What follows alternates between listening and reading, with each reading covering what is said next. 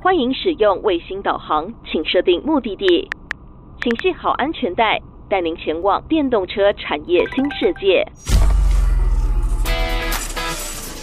欢迎来到电动车新革命，带您发掘领先电车革命的无限新商机。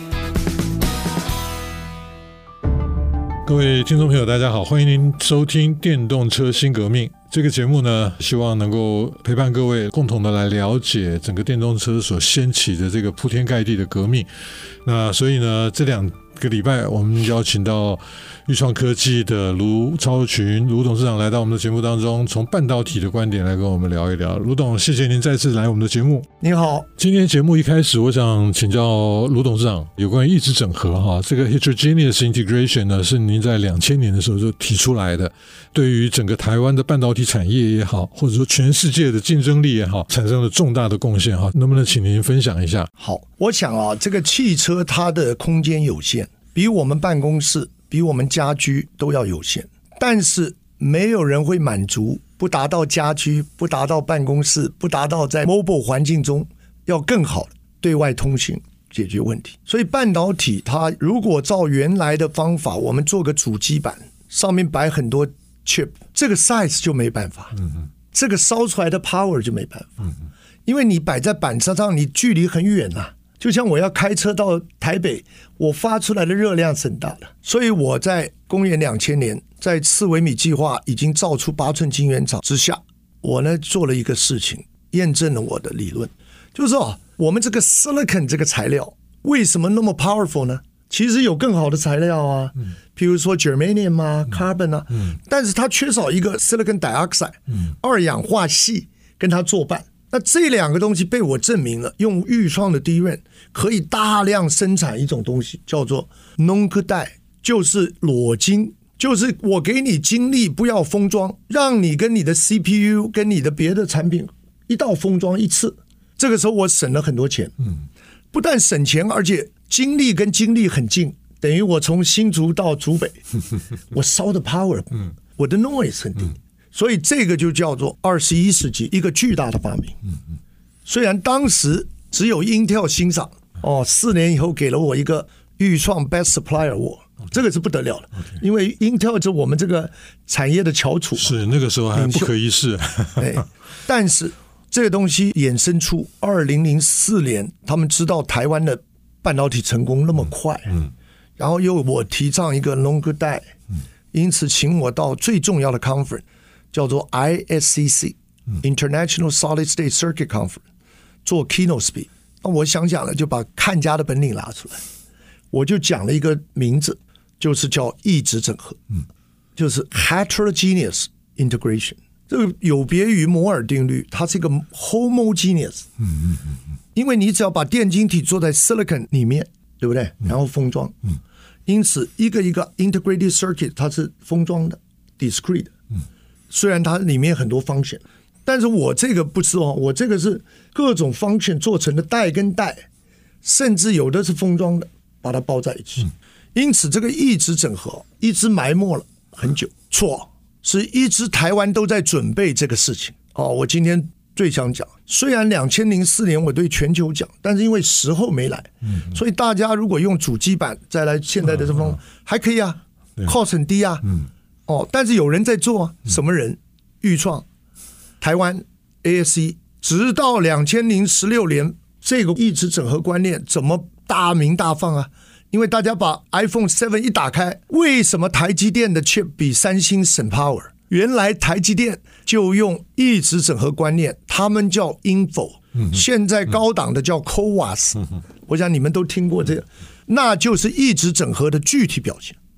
因此，两千零十六年，当台积电有这个能力，Apple 用它抵债的方法做出来的一直整合，dominate 到今天 iPhone fifteen 还在用，没想到另外几家大公司居然措手不及。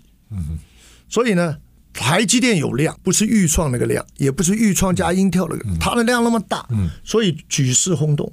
同时，我们也向世界收专利。一直整合就是将来我们。半导体一个很大的贡献，摩尔定律是同质整合，这个是异质整合。好，这个异质整合就对汽车是无比的珍贵。嗯，因为汽车里面它要用几百颗、几千颗的元件，它要拼凑。如果每个都要弄个板子，你那个汽车里面全是板子，不可能啊。对，所以现在很多的部分全是异质整合。嗯嗯。哦，那 AMD 做的它叫 Chiplet 小晶片。嗯嗯嗯。你听过？是。其实这个都是抑制者。所以我认为我们这种半导体的人哦，大概十年磨一剑，帮台湾准备好了 infrastructure。嗯嗯。从晶片的 quality 到把晶片跟晶片堆叠，到一次封装，有台积电方法封装，有日月光方法封装，结果什么效果？我可以出来讲。谢谢你的访问。为什么 NVIDIA、AMD、Intel 所有的 CEO 要驾飞机到台湾？他不是只要晶片，他要台积电的精力跟台积电的整合，他要日月光，所以我们台湾变成迎接未来。AI 智慧型的半导体整合的一个不可或缺的供应站，嗯嗯，那汽车更不在话下。刚才我讲是，当然汽车要能用这个，那它每个 bare die 就是我讲裸晶，它的那个 quality 到底是什么？嗯嗯，那是有一定的统计学原理，也有一定的 Six Sigma 的道理。这个啊，当然是我们专业在弄。是，可是，在台湾的产业来讲，我想刺微米三年造出八寸晶圆厂。用的是两百个台城青交刚刚毕业的学生，到了两千零四年，我讲一直整合早就模型在 Intel 使用，可是到了两千零十六年，台积电推出的时候，我们台湾的 infrastructure 做异质整合已经准备了十几年。充分了。那再过七年，AI 开始进入，非要异质整合，台湾变成基地了。现在人找的不是 wafer only，是是。现在人要找那个异质整合的封装。当然，今天的采访是汽车，我可以跟各位讲，汽车现在就在一直整合的关卡里面，能不能做出 lower power、lower cost、much better performance 跟 much better reliability？我寄望深刻，也认为就是会达到。那主机板。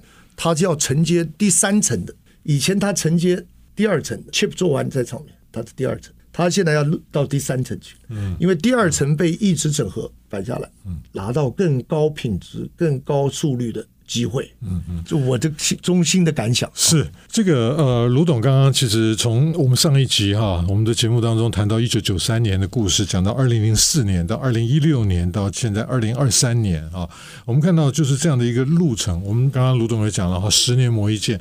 大家如果听过黄仁勋啊，在二零二三年五月底的时候，在台大的那个毕业典礼的演讲，他讲十年磨一剑。事实上，你回溯他的发展历程，他其实是十九年，因为当初没。没有人相信他讲的。那所以呢，他就在这种 Graph GPU 的这个架构上面，他就嗷嗷嗷嗷。当然，这里面几乎要 bankrupt，但是呢，呼应您上一个礼拜所讲的那个 determination 啊，诶，一个 visionary，他看见了一个图像。我们的卢董呢，也是这样的一个哈，就是其实我们二零二三年我们要回溯三十年前一九九三年的那一个故事哈。所以为什么在这两集当中，我们就好像有一点这个 legendary 的一个 renaissance 哈，就我们在好像在这复兴这。这个不是文艺哈，是复兴这个科技。那在这个过程当中啊，为什么台湾变成全世界举足轻重的啊？那刚刚卢董做了非常非常精彩的阐释哈，尤其是从这个 Info 到这个 CoWoS 啊，那这样的一个框架是全世界目前，尤其是迈到接下来更高速的运算，你不再可能靠好像很多的 connector 啊，这个 connection 在这个中间跳来跳去，跳来跳去，那个速度已经来不及了哈。那所以整个在一直整合就融在同一个晶片上面所完成的这一些，特别是我们今天的节目在谈电动车，那。未来的车上也会有很多的 AI 啊，那所以这些的东西呢，基本上都是需要透过台湾目前所养成的这些的 capacity，我们可以能够继续影响未来。我们先休息一下，待会儿再继续回来跟钰创科技的卢超群董事长聊天。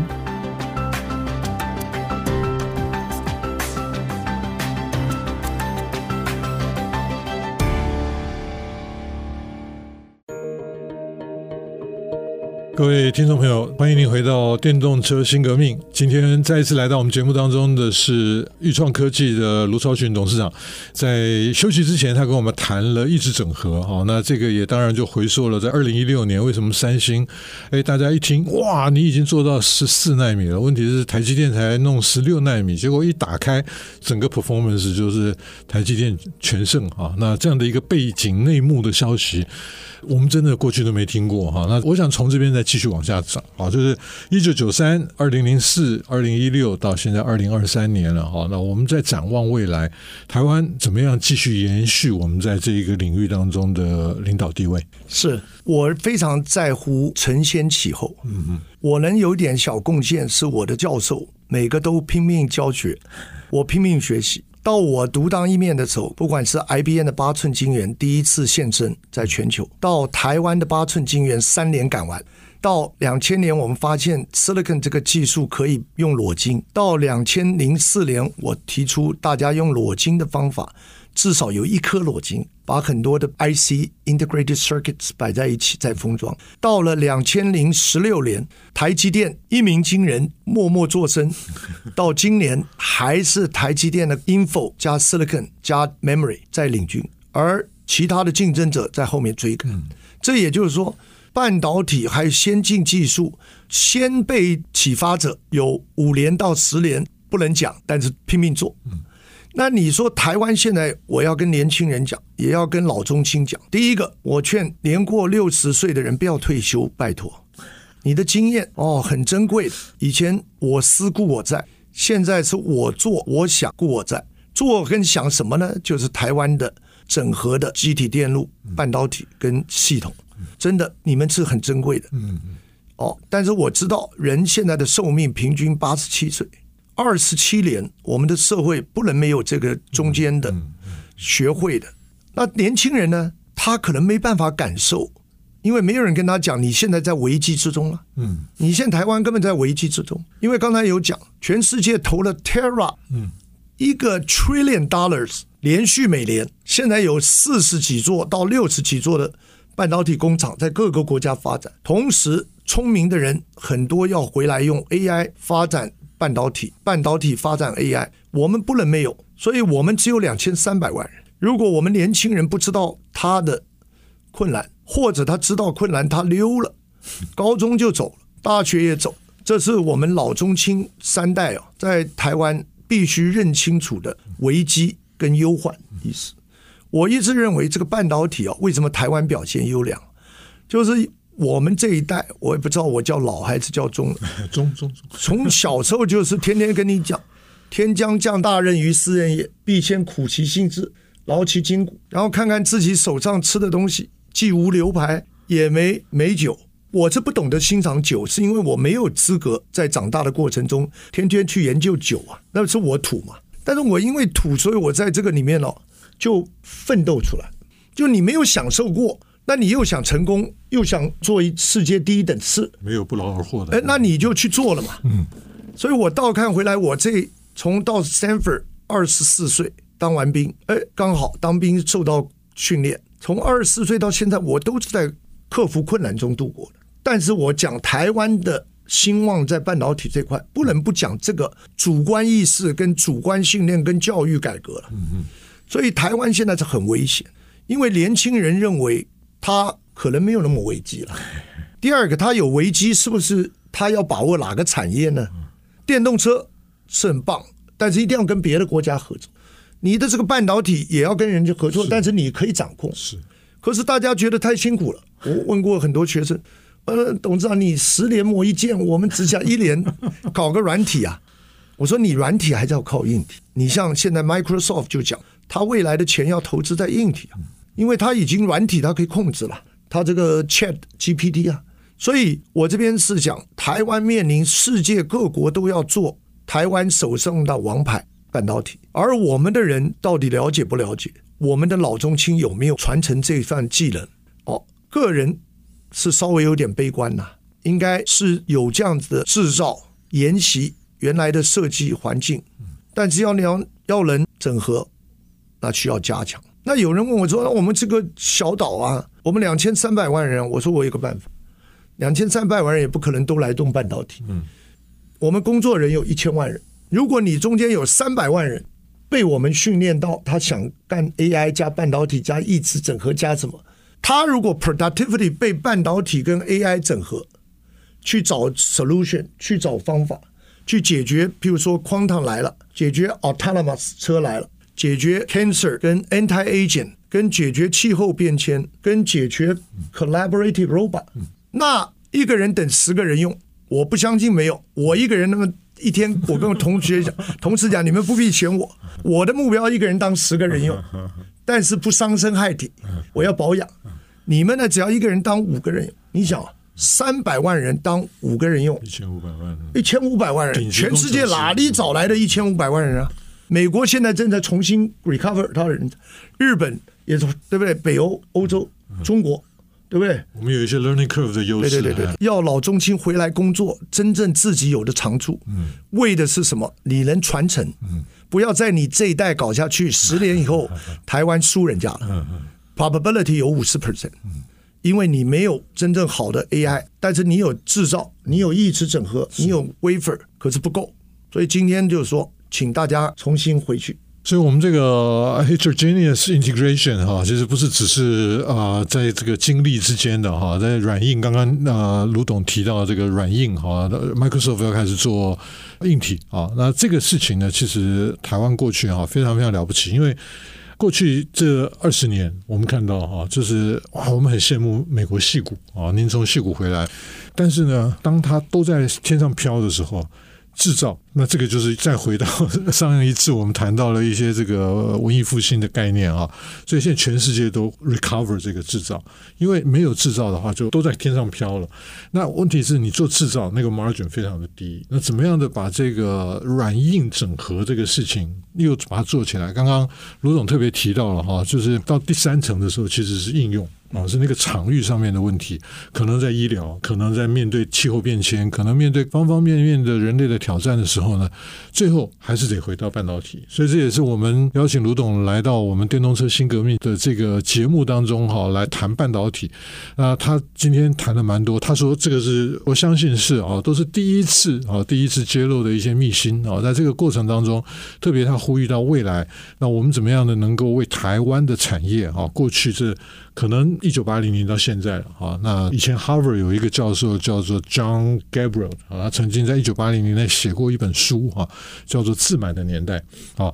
那台湾现在其实一个成熟的社会，就包含您分享 IBM 的故事哈，就是哎走到了一个顶峰的时候，哇，觉得是不可一世哈。那这个您刚才也特别提到谦卑哈，那这个谦虚在每一个过程的当中呢，啊，找到自己可以贡献的那个部分，但是也去 acknowledge 前人的那些。呃，承先启后所做出的贡献，所以我想卢董最后没没讲什么技术啊，那这个可能语重心长的就在为台湾的下一条生命曲线啊，可能作为一个起点吧。我曾经有一次去交大校友总会哈找我同学啊，我高中的同学啊，碰到了一个年轻人，三十多岁。他已经退休了，我想现在在新竹很多这样子的一些可能过去曾经在科技产业蓬勃发展的过程当中赚了呃这个很多很多钱的人哈。啊，到处找投资标的啊！我觉得这些真的是对于一个国家来讲是非常可惜的，这个人才的非常非常可惜哈。所以我想今天这个卢董最后这一段哈，谈到人才哈，那这个对于台湾的未来啊，或者说整个人类的未来，因为全世界现在都看台湾嘛哈。那如果我们半导体没有办法持续对世界产生贡献的话，那全世界有很多的事情可能都要进展的慢慢一些哈。好，我们非常感谢。